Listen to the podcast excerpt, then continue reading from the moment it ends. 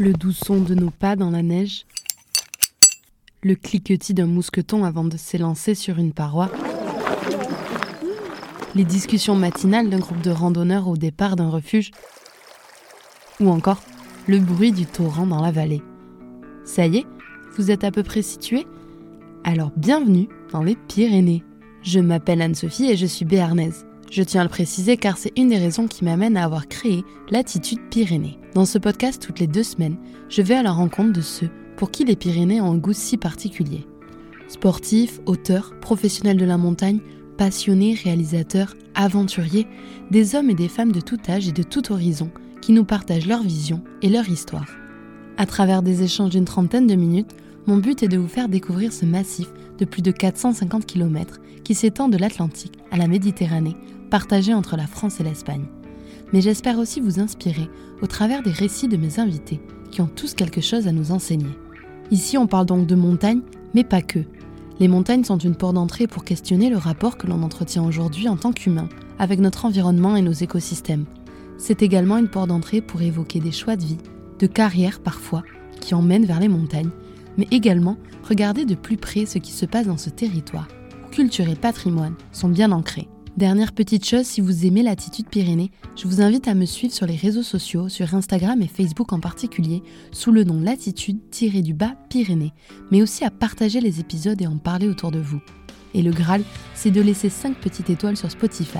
C'est comme ça qu'on pourra faire résonner les Pyrénées, au-delà des frontières. Parler de cette audace qu'il avait eue et tout ça, tu vois, et puis... Euh, et puis de, je me mettais à sa place aussi, parce que cette audace, bon, mais euh, moi j'ai besoin de la voir aussi quand on, quand on ouvre euh, tout ça, tu vois. Quand on grimpe des sommets, on oublie parfois ceux qui y sont passés en premier, il y a des années. Ceux grâce à qui le chemin est tracé. Face nord du Piton Carré au Vignemale, face nord de la Grande Aiguille dans Sabert, face nord de la Tour du Marboré ou encore Petit Pic du Midi d'Osso. Les noms de ces sommets vous évoquent forcément les Pyrénées. L'ouverture de ces voies, nous les devons aux frères Ravier. Jean et Pierre, les jumeaux qui ont ouvert plusieurs centaines de voies dans les Pyrénées entre les années 50 et 70. Fin septembre, Jean Ravier nous a quittés à l'âge de 88 ans. Dans cet épisode, je reçois Christian, son fils, qui est devenu à son tour guide de haute montagne et a ouvert lui aussi de nombreuses voies sur toutes les montagnes du monde. Entre deux voyages en Jordanie, où il grimpe depuis 30 ans, il est de retour à Pau, où il vit. Il revient dans cet épisode sur l'histoire de son père et de son oncle, deux hommes qui n'étaient pourtant pas destinés à devenir de célèbres alpinistes. Il me raconte aussi sa vision à lui des Pyrénées et la manière dont il les voit évoluer. Je vous souhaite une belle écoute et espère que vous en apprendrez plus sur l'histoire des frères Ravi. Alors bonjour Christian. Bonjour. Est-ce que ça va? Oui, ça va bien. Je suis avec toi aujourd'hui pour euh, parler des Pyrénées, mais aussi pour parler d'une histoire euh, particulière, celle de euh, ton papa et de ton oncle. Est-ce que pour commencer déjà, tu peux te présenter, s'il te plaît? Alors, ben oui. alors, je m'appelle Christian Ravier. Donc, je suis, je suis né à Bordeaux. J'ai passé mon enfance à Bordeaux, puisque voilà, mes parents sont, mes parents sont bordelais et avec une attache quand même euh, très pyrénéenne aussi, puisque mon père, euh, mon père, enfin la famille du côté de mon père, ma grand-mère et tout ça, avait une maison de, de vacances près du plateau de la Maison, à Tuzaguette. Et mon père a vécu, euh, enfin toute la famille a vécu, a vécu dans ce petit village pendant la, pendant la guerre, quand Bordeaux était en zone occupée. Donc mon père y a vécu pendant huit ans. Et voilà, donc cette maison, c'était voilà, c'était la maison de vacances quand on était petit. Euh, et, euh, et, voilà, donc j'ai euh, j'ai pas poursuivi d'hyper longues études. Je suis allé jusqu'au bac et puis après, non, mais après c'est la montagne qui a, qui a, pris le pas sur tout le reste. Et chose que je déconseille, enfin bon, parce que j'ai après je suis voilà, après j'ai passé l'accompagnateur, puis à cette époque on devait passer l'accompagnateur avant de passer le guide, et puis j'ai enchaîné sur le guide, donc euh, j'ai, euh, on est d'abord aspirant guide et après on est guide, donc j'étais aspirant guide assez jeune, puisque j'ai à 21 ans. Et, euh, et voilà, j'ai passé le guide un peu plus tard parce que j'avais une petite contrainte, c'est que je ne skie pas du tout. Je ne skiais pas du tout. Et je ne skie je, enfin, si, j'ai appris à skier pour pouvoir passer le guide. Donc, euh, j'ai pas mal skié euh, pendant, pendant une époque pour avoir le niveau euh, qui n'était pas celui qui est actuellement, qui est beaucoup plus haut maintenant. Parce qu'aujourd'hui, c'est obligatoire de savoir skier Oui, mais avant, ça l'était aussi. Avant, ça l'était aussi. Mais avant, le niveau demandé, bon, ça allait. Maintenant, c'est l'épreuve la plus difficile quand on passe le guide, c'est le ski. D'accord. En général, quoi. En général, c'est le ski, ouais. Ouais, ouais, c'est l'épreuve la plus dure, quoi. Et. Euh, Donc un parcours de guide pas tout tracé au départ. Voilà, non, non, non, non, non parce que je suis, euh, je suis avant tout, euh, ouais, voilà, je suis avant tout un grimpeur, quoi. Un grimpeur alpiniste, alpiniste et grimpeur, quoi. Mais, mais beaucoup de, bon, le ski, beaucoup d'alpinistes grimpeurs, voilà. Il n'y a pas beaucoup d'alpinistes, je connais pas beaucoup d'alpinistes grimpeurs qui sont vraiment passionnés par le ski. Oui, c'est pas les mêmes disciplines. Il skie, euh. bon, il skie beaucoup de bon, beaucoup d'amis à moi ou de collègues à moi pratiquent les deux, bon, parce que ça fait partie du métier de guide. Et euh, moi, je skie pas du tout, quoi. comme, euh, donc, je fais d'autres choses l'hiver, quoi. Mais, mais bon, quand même, c'est tu. je le vois quand même, même dans, même dans des copains qui essayent de, de m'inciter à à mettre, à mettre les pieds sur des skis et tout ça, ils sont pas très convaincants. Ouais, ça ils n'y arrivent, pas à me convaincre parce qu'ils ne le sont pas assez non plus, je crois, et c'est assez rigolo d'ailleurs, ça me fait... Euh, bon, parce qu'ici, mais ils aiment bien aussi, parce que c'est quand même un moyen de locomotion l'hiver qui, est, qui, est très beau, quoi. Bien sûr. Voilà, oui, parce que là, on ne parle pas du tout de, de, tout ce qui est ski de station et tout ça. Bon, ça, c'est un, autre, un autre monde. C'est un, voilà, un monde que je ne connais pas d'ailleurs. Tout à fait. Voilà. On, va revenir sur ton histoire de, guide euh, un peu plus tard dans le podcast. Mais si avant, on peut revenir un peu sur ton enfance, euh, parce que tu es donc le fils de Jean Ravière. Est-ce que tu peux nous raconter un peu euh, comment c'était toi ton enfance avec ton père et ton oncle qui étaient un peu les, les, pionniers de l'alpinisme dans les Pyrénées?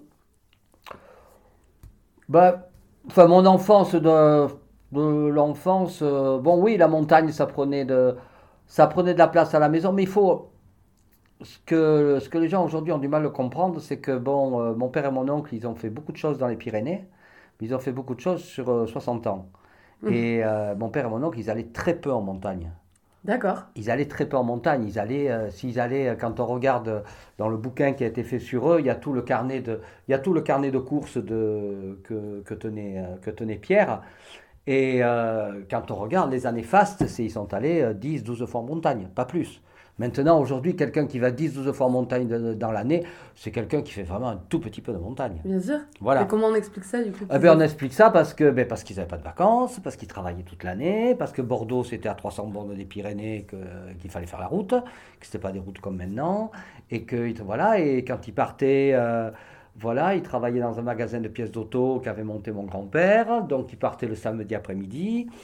Il marchait le samedi soir, il faisait la course le dimanche, il rentrait entre le dimanche et la nuit du dimanche au lundi, quoi. Et donc, bon, c'était assez, c'était assez éprouvant. Donc, c'était pas toujours, c'était pas toujours facile de lever l'encre, de partir, quoi. Parce que même s'ils en avaient envie, quoi, des fois, tu as, bon, as, bossé toute une semaine et tout ça. Oui, c'était pas des petites courses en montagne. Et en plus, voilà, et en plus, ils partaient chaque fois vers l'inconnu. Quoi, c'était, c'était, voilà, c'était ce qui les attirait, c'était de partir vers l'inconnu, oui, bien sûr, complètement, ouais.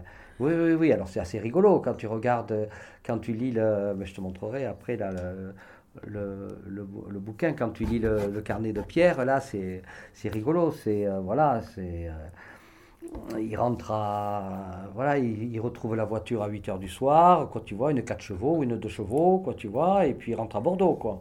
Et le lendemain, il repartait au boulot. Et le lendemain, il repartait au boulot, ouais.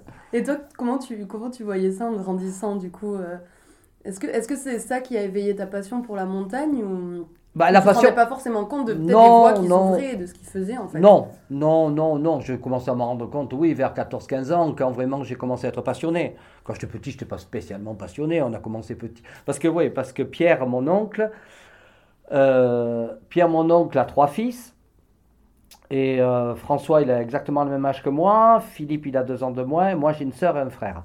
Et c'est vrai qu'on a, euh, voilà, on a commencé à en montagne vers, l'âge de 8 ans, quoi, par là, mais on y allait, voilà, on y allait une fois par an, deux fois par an, faire une petite course, quoi, faire une arête dans le massif des Néouvielles et tout ça.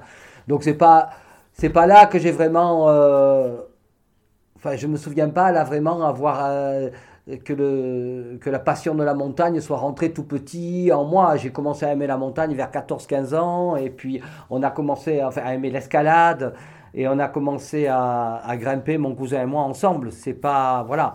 Et on a plus après on a pratiquement plus rien fait avec euh, plus fait grand chose avec mon père et mon oncle. D'accord parce qu'on a pris des chemins euh, différents. Si la, la, la, passion ben la passion elle, m'a été transmise quand même. Ça c'est indéniable quoi. Et puis après dans le désir d'aller aussi moi vers l'inconnu euh, voilà de trouver des cheminements nouveaux dans des murailles et tout ça bah si ça vient de ouais ça vient de mon père alors je, comment ça a été transmis c'est ça qui est là, je, je, voilà, c'est la classe, quoi, tu vois, parce que je sais pas comment ça a été transmis. Mon père, il m'a pas dit, viens, on va en montagne. Oui, voilà, c'est ça. Il m'a pas dit, tu vois, il m'a pas dit, euh, voilà, c'est pas, il m'a pas, il m'a pas tiré pour aller en montagne si j'avais pas envie d'y aller. Il m'a pas, non, non, non, il nous a, ça a été, euh, ouais, ça s'est passé, ça s'est passé comme ça, quoi. Tu, mais bon, peut-être parce que parce qu'à travers le, à travers le récit, bon, mon père parlait pas beaucoup, mais Pierre, euh, Pierre parle un peu plus, c'est plus volubile.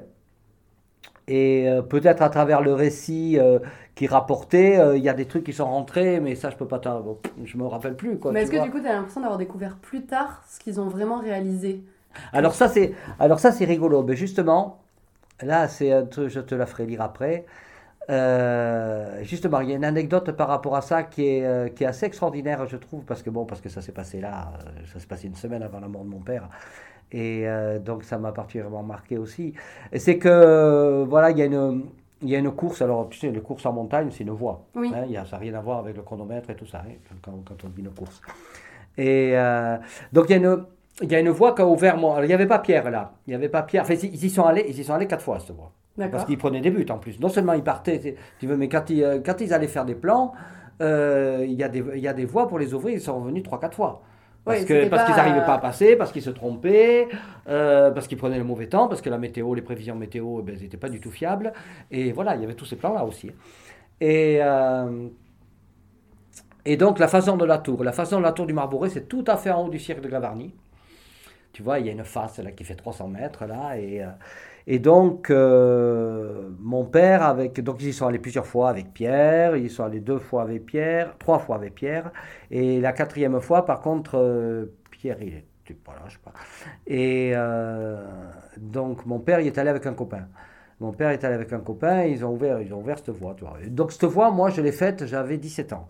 Je fait, j'avais 17 ans avec un copain, et puis alors vraiment, tu vois, à 17 ans, voilà, c'était l'époque où je faisais de la falaise, tu vois j'étais plus obsédé par la, par la cotation, la difficulté, tout ça, que la beauté du paysage, quoi. Certainement, parce que, bon, j'étais pas revenu, en tout cas. J'étais pas revenu, alors que c'est une course les plus célèbres des Pyrénées, quoi, tu vois, et tout ça, j'étais pas revenu. Suis revenu.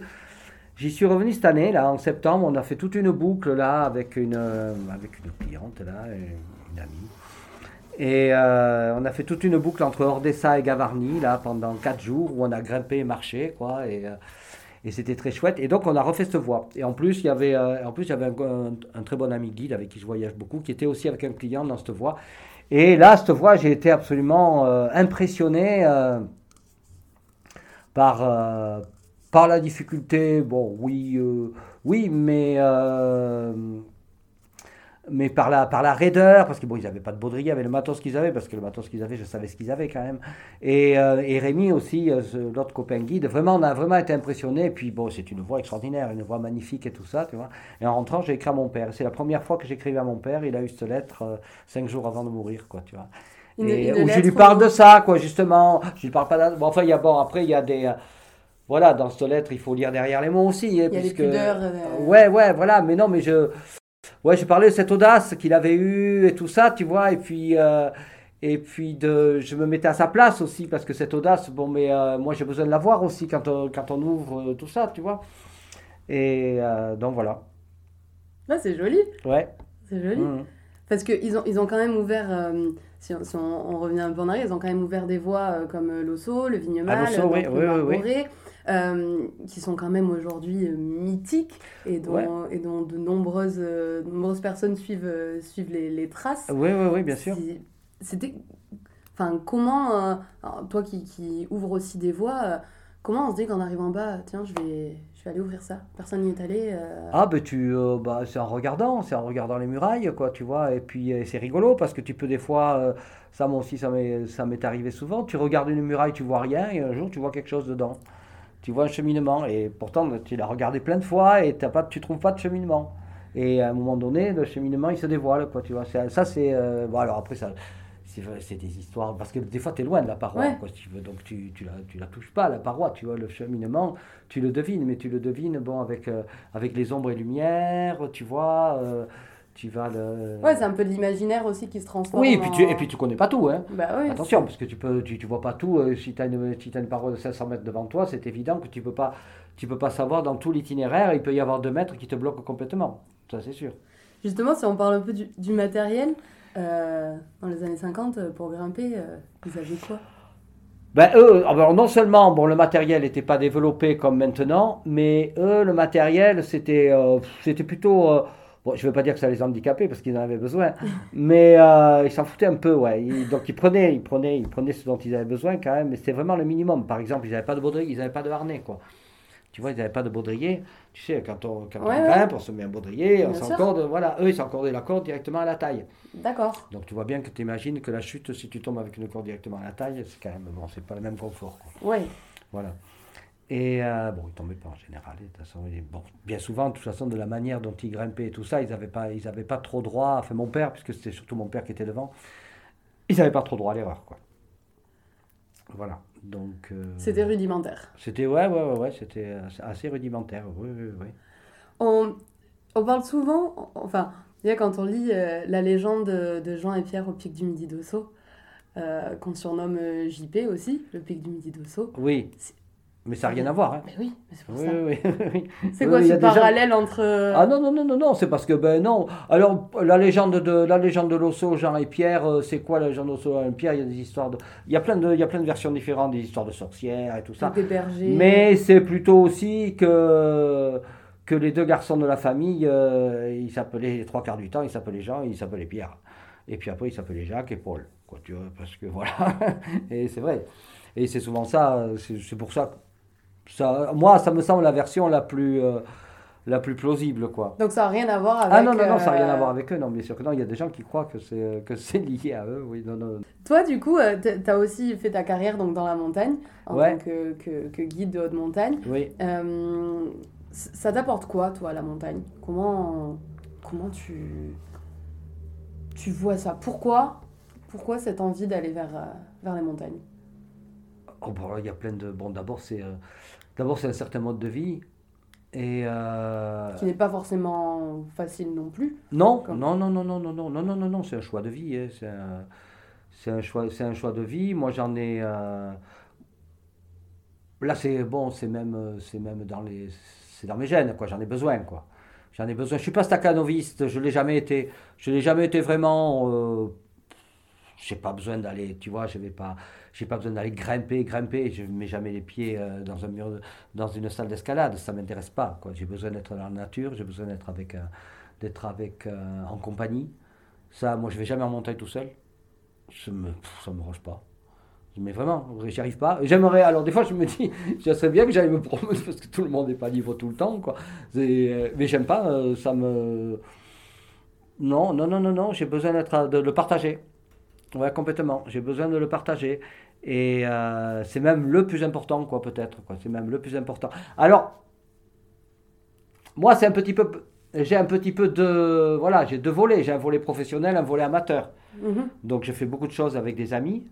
Et c'est vrai que c'est vrai que ça, moi, c'est hyper important, quoi, d'être euh, d'être avec des amis, quoi, d'être avec des amis. Je préfère aller, euh, voilà, je préfère aller faire une euh, aller faire une voie nulle, euh, une voie nulle en montagne avec un ami qu'une belle voie avec un con, quoi. Il n'y a pas, y a pas photo, quoi. Mais euh, mais après, ce qui est rigolo, c'est que bon, j'ai aussi quand même ce volet professionnel où je, là, je choisis pas. Je choisis pas. Le téléphone il sonne. euh, bonjour monsieur, je voudrais aller faire, euh, je voudrais aller faire la sud-est à Losso. Bon, on discute euh, et on y va. Et justement, que- Et on y va. Bon, et puis ça tombe, euh, ça tombe toujours bien. Bon, c'est pas, non, ils sont pas tous, euh, c'est pas tous des amis. Bien sûr que non. Il y en a qui le sont devenus. Mais, euh, mais bon, des- de toute façon quand des gens, euh, quand des gens t'appellent pour, euh, voilà, pour aller faire une course en montagne, c'est quand même... euh, c'est quand même un profond désir de leur part, quoi. Bon, ils vont pas acheter un kilo de carottes, quoi. Donc, c'est quand même, voilà, c'est un investissement personnel, ça va être un investissement physique, c'est un investissement financier. Donc, donc, ils s'y sont préparés un petit peu, souvent, et puis ils sont contents, et voilà, ils sont contents d'y aller, quoi. Mais Est-ce qu'il y a ce euh, désir justement de découvrir les Pyrénées pour les gens Bah, euh, bah oui, oui, oui, oui, parce que moi je grimpe avec des, avec des gens qui viennent, qui viennent d'ailleurs, quoi, hein, bien sûr. Oui, oui, oui, et ce désir, bon, on voit bien qu'il euh, est croissant, quoi. Oui, Qu'il est croissant, notamment, euh, notamment chez les guides. Tu vois, par exemple, à l'Osso, qui est un petit peu l'Osso en matière de, d'alpinisme dans les Pyrénées, de pyrénéisme si tu veux, d'escalade dans les Pyrénées, d'alpinisme dans les Pyrénées. Bon, l'Osso, c'est la pierre de touche, quoi, tu vois, c'est quand même, c'est le lieu. euh, voilà, c'est le. Moi, j'y passe, tu vois, moi, bon, c'est une montagne que j'adore et j'y passe, euh, je sais pas, j'y passe 15-20 jours l'été. euh, oui, plus, ouais. c'est ouais. le lieu emblématique. Oui, euh, bien sûr, ouais. Oui, oui, oui. Et, euh, et tu vois, si tu discutes avec, euh, avec le gardien du refuge, là, euh, il te le dit, qu'il y a de plus en plus de guides des Alpes qui viennent. Tu vois, bon, et, et, bon, alors, euh, je parle de point de vue professionnel, quoi. Par Mhm. exemple, tu vois, et qui, qui viennent des Alpes pour venir dans les Pyrénées avec leurs clients, quoi. Et pourquoi Pourquoi? Parce qu'ils ont envie de découvrir les Pyrénées, parce qu'il y a, ben, il y a la recherche aussi d'une montagne plus peinarde, quoi, tu vois, plus tranquille, quoi, tu vois, les, euh, euh, tu vois, quand bon, moi je vais pas, par exemple l'été, je vais pas à Chamonix, quoi, je vais pas à Chamonix parce que j'ai, parce que c'est pas, voilà, c'est pas des montagnes qui, c'est pas des montagnes qui me ressemblent, c'est pas des montagnes euh, où je trouve ce que je cherche, quoi, tu vois, et euh, et donc euh, j'y vais, j'y vais pas, quoi. Si on me besoin- demande vraiment d'y aller, bon, je vais aller, je vais y aller parce que j'ai des amis aussi. Il y a ça aussi. J'ai recommencé à y aller parce que j'ai des amis qui ont, qui sont allés habiter par là-bas. Et, et donc voilà, il y a ce, il y a cette envie de les voir. Mais euh, bon, prendre un téléphérique à 5 heures du mat, moi ça me coupe toute envie, quoi. Donc il y a faire ça qui queue reste des- dans les Pyrénées, que ça soit sauvage en fait. Quand Oui, même, que oui, oui, oui. Et ça le. Et on a beau dire, bon, il y a beau y avoir des. euh, bon, ça le reste quand même, quoi. Tu vois, moi, je vois pas énormément de différence. Bon, après, je suis pas dans des endroits. Bon, c'est vrai que. Bon, les stations de ski, tout ça, moi, je connais pas, quoi, tu vois. Donc, euh, je peux pas, peux pas trop en parler, quoi, tu vois. Mais. Mais bon, c'est. euh, mais euh, bah, après. euh, après de l'évolution de l'évolution de la montagne et tout ça, tu vois, même, même avec le monde là qui cette, cette masse de gens qui ont découvert les qui ont découvert la montagne là avec l'après Covid là. Mhm. Qui était assez dingue quand même. Oui, oui, assez, oui, euh, oui, oui. Ça s'est tassé euh. quand même. Ça s'est tassé vachement. ouais. Ça s'est vachement tassé. Mais euh, ça, oui, oui, c'était un petit peu le délire quoi. Et bon, et ben là, ça pas spécialement. J'ai pas vu beaucoup spécialement de dégradation, de trucs comme ça quand même. Les... Non, non, c'est assez, c'est assez louable, je trouve quoi. Moi, je. Toi, tu, tu voyages beaucoup aussi pour aller euh, ouvrir d'autres voies dans, dans Ouais. d'autres pays. Enfin, je la- voyage avec des clients et puis je voyage aussi pour continuer à explorer ouais, dans des coins. Ouais. Comment, euh, comment tu perds jamais cette envie euh, de partir découvrir des nouvelles montagnes? Et jamais une, une lassitude qui s'installe Ah non, ça, ça, non, non, non, non, non, ça, non, non, non, non, si tu veux, je peux partir demain, je pars. non, non, non, non. Non, non, non, non, non, non, non, non, non, ça, ça me, ça m'attire beaucoup. Alors bon, il y a des montagnes, toutes les montagnes ne m'attirent pas. Hein. Je suis pas du tout attiré par, par l'altitude, par l'Himalaya. J'ai eu l'expérience, bon, ça m'a pas, ça m'a pas branché. Ces grandes montagnes où il faut se préparer, où tu as des mecs qui marchent pieds nus dans la neige pour porter tes affaires. Ça me branche pas. Mais ton père, par exemple, avait fait. euh, Ouais, il est allé, euh, ouais, il est allé en ouais, ouais, il est allé en 62, ouais, ouais, ouais, ouais, une grosse expédition là qui allait, euh, qui allait gravir un sommet qui n'avait jamais été fait, ouais, avec Lionel Terray, il est parti, ouais, oui, oui, oui. Ça a été une bon, ça a été, euh, oui, ça a été une belle expérience pour lui. Bon, en plus, bon, là, quand tu partais, c'était six mois hein, qu'il est parti. Oui. Il est parti six mois, il est parti en bateau de Marseille parce qu'il lui, il était chargé d'acheminer avec d'autres copains. ils avaient, de- ils avaient des tâches, quoi, tu vois. Et puis bon, c'était, il y avait des tonnes de matos. hein. Il y avait des tonnes de matos, il y avait 300 porteurs, tu vois, c'était. 300 porteurs. Ouais, ou je sais plus, mais euh, Ah, oui, ah oui, oui, de- oui, oui, oui, oui, oui, oui, six mois, ouais, oui, oui. Donc lui, le, le bateau il est parti de Marseille jusqu'à Bombay, et donc ils achemiнаient le matériel par bateau. Ah, c'est dingue. Et puis après de Bombay, ils sont remontés en train jusqu'à Delhi, et après plus au nord là.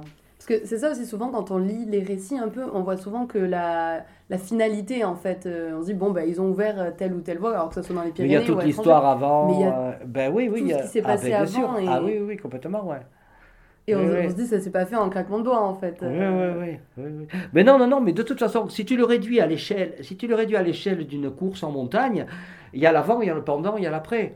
Et euh, alors bon, euh, l'avant, bon, il est pas, bon, il peut être dans les préparatifs, mais il est dans l'imaginaire aussi. Euh, l'avant, euh, tu vois, tu vas, l'avant, tu vas, tu vas. Bon, si c'est pas une voie, c'est une voie que tu vas répéter, une voie qui existe déjà. Je, prends- comme exemple, tu vois. Donc tu as, des topos.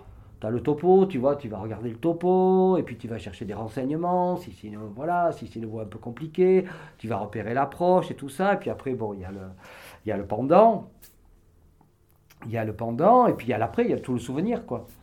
Et, euh, Et- et voilà, et puis, euh, et, dans le pendant, il y a la montée, mais il y a la descente aussi.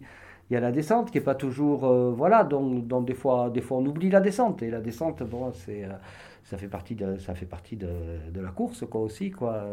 A vois, des- l'autre jour, par exemple, on a ouvert une voie en Jordanie. Là, on avait repéré un grand mur, là, et, et, et donc on a ouvert une voie avec Rémi et Stéphane, là. Une très jolie voie, pas très difficile, et d'un un super beau mur. Et alors en Jordanie, le rocher, c'est très particulier, c'est du grès, très, euh, très sculpté par le sable et les vents, un rocher unique au monde. Et donc ça fait des espèces d'encorbellements, là, ça fait des, euh, comme des diables de cathédrale partout et tout ça. Donc quand on descend un rappel, c'est très compliqué. C'est très compliqué parce que ça fait des choses qui sortent, tout ça. Donc quand tu tires le rappel, la corde s'accroche. Et tu, des fois tu laisses des cordes. hein. Oui, oui, oui, c'est vraiment compliqué. Donc là, quand on ouvrait, pendant toute. euh, on a fait. euh, Ça faisait 250 mètres. On a fait cette longueur. Et donc chaque fois qu'on plaçait, le, le relais, on avait prévu de redescendre, on essayait de voir de se mettre dans les endroits les plus raides possibles. Tu vois, donc on essayait de se décaler en grimpant pour repartir après dans la ligne, essayer de bien calculer le- l'histoire pour pas être gêné. Même des fois, on coupe les rappels.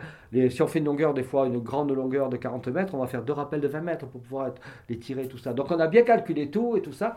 Et puis on est arrivé en haut sur le dôme là qui se couche là comme ça. Et puis là, on a grignoté tout ça. Et puis tout d'un coup, poum, ah, on a trouvé une boîte de conserve, une boîte de sardines. Ah, j'ai dit, ah, s'il y a une boîte de sardines, ça veut dire que quelqu'un est monté à pied. Et parce qu'on savait que personne n'avait grimpé là, donc c'était pas des grimpeurs, donc c'était les bédouins euh, du coin. quoi. Donc on s'est dit, ah, s'il y a une boîte de sardines, on va trouver la descente. Et donc on a, on, on a cherché, donc après on a trouvé des crottes de chèvre, tu vois, et, et on a cherché, non, mais on a, on a passé 4 heures, hein. On a passé plus de temps à la descente qu'à la montée. Mais on avait envie, ça nous branchait, quoi, tu vois. Et donc, et on a fini par trouver une super belle descente, quoi. Des copains sont allés refaire le truc après. Et voilà, c'est ça qui est, c'est ça qui est chouette, quoi. Quand, tu as des trucs comme ça, tu vois.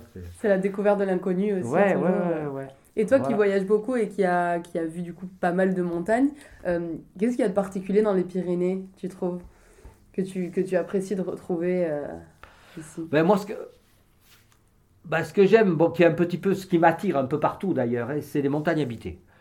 Moi, ça ne me branche pas d'aller me mettre euh, trois semaines, euh, euh, voilà, faire un camp de base, euh, trois semaines au pied d'une paroi, aussi belle soit-elle. Moi, j'ai envie, de, j'ai envie de rencontrer des gens du coin, quoi, même si je ne parle pas leur langue et tout ça, quoi, tu vois. Euh, c'est vachement chouette le statut d'étranger, quoi, parce que tu es obligé de. Déjà, tu es obligé de faire confiance aux autres. Ouais. Tu vois, pff, si tu fais pas confiance aux autres, t'es foutu, quoi, tu vois, t'es foutu. Alors, pas une confiance aveugle, il faut pas être naïf non plus, quoi, tu vois. Et euh, je file pas mon portefeuille direct, quoi, tu vois. Mais bon, euh, ouais, tu es obligé d'avoir une certaine, tu vois, une certaine confiance aux autres et tout ça, tu vois. Et puis, euh, et tu te rends compte que la langue, des fois, alors bon, t'aimerais, t'aimerais approfondir des sujets, quoi, tu vois, t'aimerais parler des fois d'autres choses. Mais tu te rends compte pour plein de choses que la langue, c'est. euh, bon, tu t'en passes, quoi. Ouais. Et ça, c'est chouette, quoi. Et ça, c'est chouette, quoi, tu vois. Et les bons. Et donc, c'est ça qui me qui m'attire dans les voyages et dans les Pyrénées euh, et dans les Pyrénées aussi, c'est que Qu'il y a des gens qui habitent ces montagnes en fait. qu'il y a des gens qui habitent ces montagnes. Et quand je vais, euh, voilà, je sais que si je vais grimper en Vallée d'Aspe, ben, euh, eh ben, je vais passer à l'Esquin, je vais voir des amis à l'Esquin. euh, en Saber, il y a le berger avec qui je vais aller discuter. euh, voilà, à Losso, il y a, il y a Léon et, et des autres gens qui tiennent le refuge. et puis, et puis voilà, et puis j'aime aller dans, par exemple, j'aime aller dans les refuges euh, et rencontrer des gens. Et puis, euh, et puis dans les Pyrénées, euh, dans les Pyrénées, ce qui est bien, c'est que tu, tu passes tous les étages de la nature. Tu es dans les forêts, quoi. Les forêts, moi, ça me. Voilà, je connais pas le nom des arbres, tu vois, je connais pas le nom des fleurs, mais c'est vrai que, que les forêts, j'adore traverser les forêts comme ça. Et cet étage, par exemple, cette, cette étape, cette étape dans la course en montagne, euh, si tu vas dans le massif de Chamonix, tu l'as pas, puisque tu prends des téléphériques, euh, bon, tu pourrais. Directement en altitude. Voilà, euh, tu es direct là-haut, quoi, tu vois, par exemple, quoi. Et euh, voilà, et puis c'est... euh, Ouais, et puis euh, ces montagnes, c'est ce que j'aime, c'est ce qu'il y a derrière aussi, vachement, c'est- c'est-à-dire l'Espagne, l'Aragon et tout ça, là, j'y suis beaucoup, beaucoup, et ça, c'est des terres que, que j'adore, quoi. C'est vrai qu'on a une chance aussi d'avoir une chaîne, oui, euh, oui, oui, une chaîne de montagne entre deux pays euh, Voilà, oui, oui, oui. où les paysages sont totalement différents, il faut dire. euh, Ah ben oui, oui, bien sûr. Ah ben oui, oui, oui, on a une richesse de paysages qui est, qui est immense ici, ouais, ouais, bien sûr, ouais. Ouais, ouais, donc voilà, je suis beaucoup de l'autre côté aussi, ouais, surtout ouais, pour grimper, tout ça, ouais, j'y vais beaucoup parce qu'il y a des coins que bon, j'adore, quoi. Puis là aussi, voilà, je, voilà, je connais des gens et tout, ouais. Et l'autre, Pour terminer, j'aime bien euh, aussi aborder cette question qui est euh, assez dans l'actualité en ce moment, sur l'environnement, le changement climatique.